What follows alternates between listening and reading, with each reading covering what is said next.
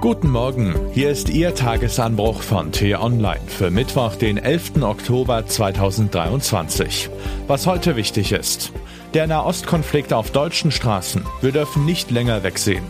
Geschrieben von T-Online-Textchefin Heike Vohwinkel und am Mikrofon ist heute Axel Bäumling.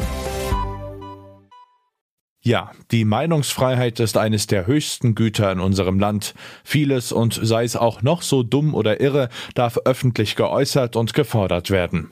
Es ist auch ein legitimes Anliegen, wenn Palästinenser eine Perspektive fordern, jenseits dieses Freiluftgefängnisses, das sich Gaza nennt, wie Florian Harms es am Dienstag hier treffend formulierte. Nur, es gibt eine Grenze der Meinungsfreiheit und die ist bei Terrorverherrlichung überschritten. Pro-palästinensische Kundgebungen, die erkennbar darauf abzielen, Hass und Hetze zu verbreiten, lassen sich schon jetzt verbieten. Verbieten lassen sich auch israelfeindliche Vereine. Die Grenzen hierfür sind eng, doch wenn ihre Satzung und die Arbeit darauf abzielen, gegen Gesetze zu verstoßen oder sie der Völkerverständigung zuwiderlaufen, ist auch das möglich. Schwieriger wird es, wenn es um die Abschiebung von Palästinensern ohne deutschen Pass geht, die wegen Verherrlichung von Terror und Billigung von Straftaten verurteilt sind. Möglich ist das, Voraussetzung ist, der Herkunftsstaat nimmt diese Person auch auf. Doch im Fall der palästinensischen Gebiete oder des Libanon ist das extrem schwierig.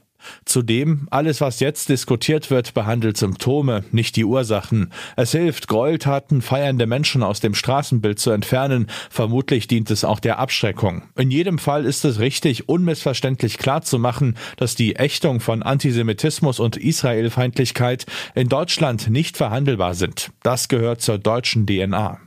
Nur es wird den Hass auf Israel nicht aus den Köpfen und Herzen der Menschen holen. Im Zweifelsfall wird es vielleicht sogar zu ihrer Radikalisierung beitragen. Darum müssen wir nach Wegen suchen, dass nicht noch mehr Menschen mit diesem Hass infiziert werden. Gefragt sind dabei alle. Wir brauchen endlich Imame und Islamverbände, die nicht relativieren, wie es auch jetzt wieder zu viele taten.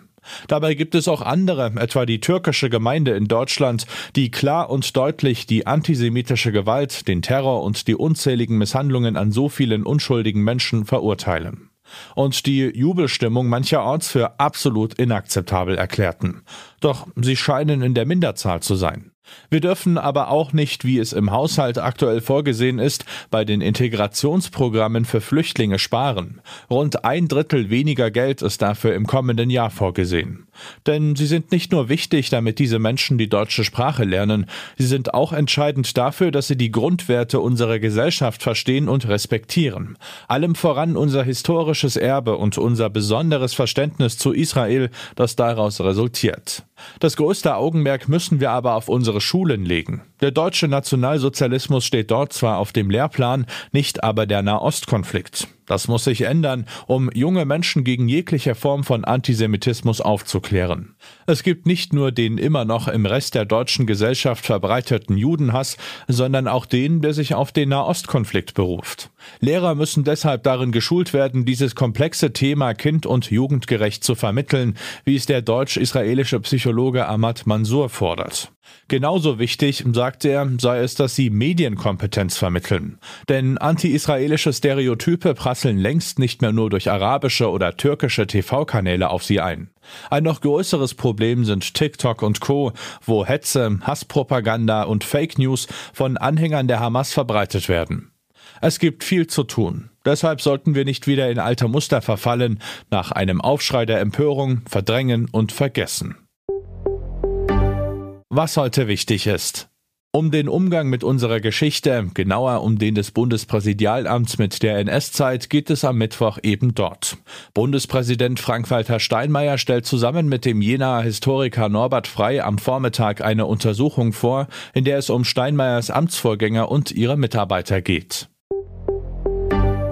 Spannend wird es in Washington. Dort werden die Republikaner ihren Kandidaten für den Vorsitz im US-Repräsentantenhaus, auch Sprecher genannt, bestimmen. Das ist zurzeit handlungsunfähig, nachdem eine kleine Gruppe erzkonservativer Abgeordneter in einem internen Machtkampf den bisherigen Vorsitzenden Kevin McCarthy stürzte. Im Brüsseler NATO-Hauptquartier kommen die Verteidigungsminister der Ukraine-Kontaktgruppe zusammen. Im sogenannten Rammstein-Format unter Führung der USA koordinieren etwa 50 westliche Länder ihre Unterstützung für die Ukraine gegen den russischen Angriffskrieg. Und was ich Ihnen heute insbesondere empfehle, bei uns nachzulesen. Die AfD heimst Rekordwerte ein. Sarah Wagenknecht will eine eigene Partei gründen. Was bedeutet das für das ostdeutsche Superwahljahr 2024?